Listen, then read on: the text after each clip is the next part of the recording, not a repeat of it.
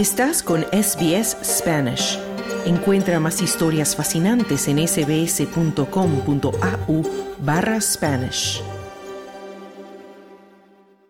Centroamérica se encuentra en una tempestad migratoria porque es una región de origen, de tránsito, de retorno, de desplazamiento interno y con volúmenes altos de inmigrantes, según la Organización Internacional para las Migraciones OIM. El jefe de esta misión de la ONU para Honduras y El Salvador, Nicola Graviano, asegura que es muy compleja la situación de los inmigrantes que cruzan por Centroamérica en ruta hacia Estados Unidos. Señala que esta situación es más evidente en Honduras, país con casi el 74% de su población viviendo en la pobreza y bajo la amenaza constante de la formación de caravanas de migrantes que emprenden la peligrosa ruta para llegar de manera ilegal a Estados Unidos. De acuerdo a estadística del Observatorio de Migraciones Internacionales en Honduras, unos 700 hondureños deciden cada día emprender la ruta migratoria con el objetivo de llegar a Estados Unidos en busca de mejores oportunidades. Lady Ramírez dijo a France 24 que la pobreza empujó a sus dos hijos mayores a dejar el país centroamericano. El mayor me dijo una vez que ya no aguantaba la pobreza, que aquí no hallaba ni trabajo. Y me dijo que, que no quería, o sea, que se iba a ir, pues me dijo, para sacarme adelante. Y él me dijo, mami, me dijo, lo primero que voy a hacer al llegar allá es mejorar su casa.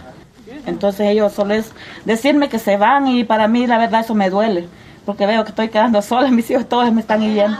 Además, este panorama migratorio se complica para Honduras por su posición geográfica. Entre enero y mediados de noviembre del presente año, más de 154 mil personas cruzaron el país. Se trata de migrantes procedentes de Sudamérica, África y el Caribe. La ciudad de Dali, en el departamento de El Paraíso, es fronteriza con Honduras y se ha convertido en el cuello de botella para los migrantes de tránsito, en su mayoría venezolanos, haitianos, ecuatorianos y africanos. La situación, pues, que está dura, en verdad, el empleo y la vaina, fuente de trabajo y, la, una mejor calidad de vida para uno y nuestra familia, pues. Eso es lo que queremos, pues. Bueno, ahorita venimos ya de casi ocho países. Venimos desde Chile, Ecuador, Perú, Colombia, Panamá, Costa Rica, Nicaragua y ahorita en Honduras, con ganas de seguir adelante para tener un buen vivir en nuestro país.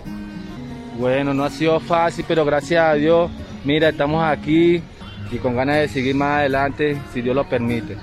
La crisis migratoria en Centroamérica se agrava por los deportados. Según datos de la Organización Internacional para las Migraciones OIM, más de 164 mil centroamericanos fueron deportados hasta septiembre de 2022, principalmente desde Estados Unidos y México. Según el mismo documento de la OIM, las deportaciones dan cuenta que El Salvador registró más de 11.000 deportados, Honduras 78.000 y Guatemala 74.000. En el panorama hondureño, la cifra incluye a más de 21.000 niños y adolescentes, muchos de ellos son los que fueron deportados. Se trata de un fenómeno señalado por activistas como Wilmer Vázquez. Hay una situación que nos preocupa y es cuántos niños y niñas han sido deportados a nuestro país desde el año 2014 hasta la fecha.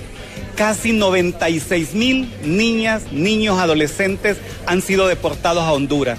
Y si comparamos los resultados del año 2021 con el 2022 hasta la fecha, vemos que hay un incremento de un 55% de personas que son deportados a nuestro país el otro punto crítico de migración irregular en Centroamérica es el tapón del Darién, la peligrosa selva que sirve de frontera entre Panamá y Colombia. Hasta hace poco la mayoría eran haitianos y cubanos, ahora el flujo migratorio proviene de Sudamérica, lo que ha desatado una crisis humanitaria en la región. Según Naciones Unidas, de enero a octubre de 2022, unos 211 mil migrantes cruzaron el paso del Darién para continuar hacia su destino por Centroamérica, México y Estados Unidos. Así lo dijeron a Eco Panamá. Seguimos todos los que venimos a trabajar nada más, nada más. Buscar un, un una, futuro para nuestros hijos. para nuestros hijos nada más.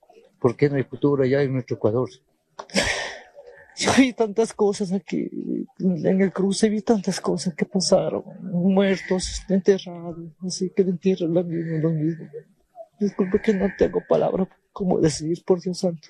Ante la tempestad migratoria en Centroamérica, el representante de la Organización Internacional de las Migraciones, Nicola Graviano, asegura que les preocupa los múltiples abusos de que son víctimas los inmigrantes de tránsito durante su recorrido por varios países plantea la explotación por parte de grupos de traficantes que se aprovechan del deseo, las aspiraciones y las necesidades de los migrantes para explotarlos y quebrar sus derechos a la vida y salud. Para Radio SBS informó Wilfredo Salamanca.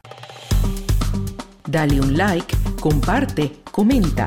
Sigue a SBS Spanish en Facebook.